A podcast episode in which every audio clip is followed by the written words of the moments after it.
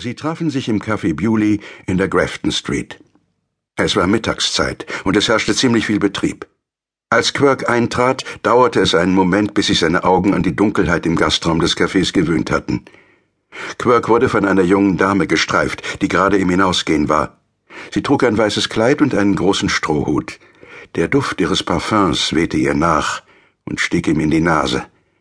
Er stellte sich vor, wie er unversehens kehrt machte, ihr nachlief, sie am Ellenbogen fasste und mit ihr in die Hitze des Sommertags hinaustrat. Es gab wahrhaftig Dinge, die verlockender waren, als die Aussicht, sich mit Billy Hunt und dessen toter Frau beschäftigen zu müssen. Quirk entdeckte ihn sofort.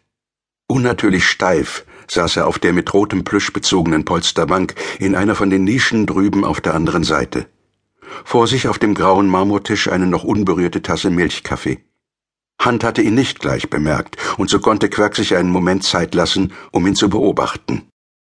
Das fahle, blutleere Gesicht mit den kontrastierenden Sommersprossen, der starre, verzweifelte Blick, der wie eingefroren wirkte, die großen, rübenförmigen Hände, die mit dem Zuckerlöffel spielten. Erstaunlich, wie wenig er sich verändert hatte, in diesen beinahe zwanzig Jahren, die vergangen waren seit damals, als Quirk ihn kannte. Nun ja, kannte war eigentlich zu viel gesagt. Billy war in die Breite gegangen mit den Jahren, hatte eine kahle Stelle oben auf dem Schädel, und der speckige rote Nacken stülpte sich in fetten Wülsten über den Kragen seines ausgebeulten Tweedjacketts. Und außerdem hatte er diesen salzigen Geruch, den Quirk sofort erkannte, den Geruch des frisch gebackenen Hinterbliebenen. Sich nur mit Mühe aufrecht haltend, saß er am Tisch. Ein dicker Sack voll Trauer, Elend und angestauter Wut. Ich weiß nicht, warum sie das gemacht hat, sagte er hilflos zu Quirk. Quirk nickte. Hat sie irgendwas hinterlassen? Billy blinzelte ihn verständnislos an. Ich meine, ein Brief, eine Nachricht. Nein, nein, nichts dergleichen. Er verzog das Gesicht zu einem schiefen, fast dümmlichen Lächeln. Wenn sie's doch bloß getan hätte.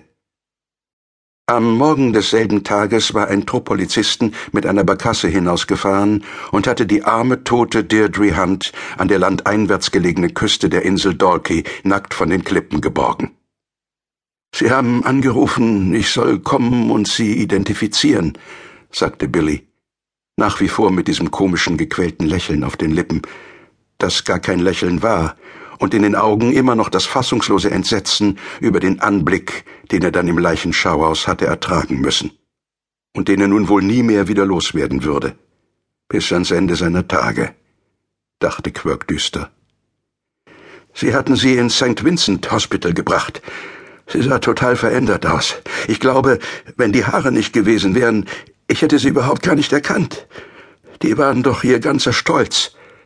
Die Haare, Quirk musste an eine sehr dicke Frau denken, die sich in die Liffey gestürzt hatte, und aus deren Brusthöhle, als er sie aufschnitt und die Rippen beiseite klappen wollte, ein ganzes Geschwader durchsichtiger, vielbeiniger, krabbenartiger Kreaturen hervorgekrochen kam. Hast du Kinder, Billy? fragte Quirk. Billy schüttelte ohne aufzublicken den Kopf. Nein, murmelte er, keine Kinder.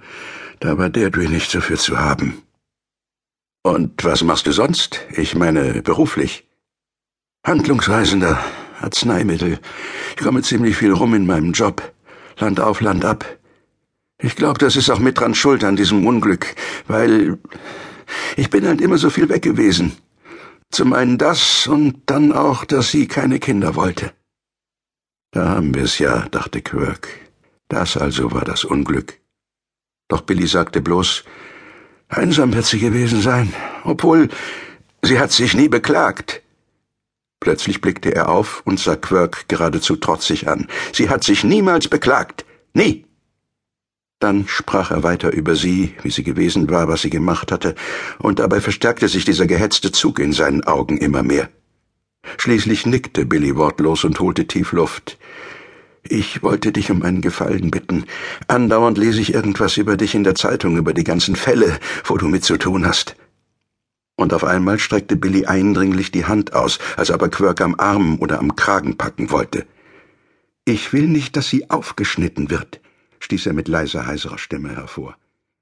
Aufgeschnitten?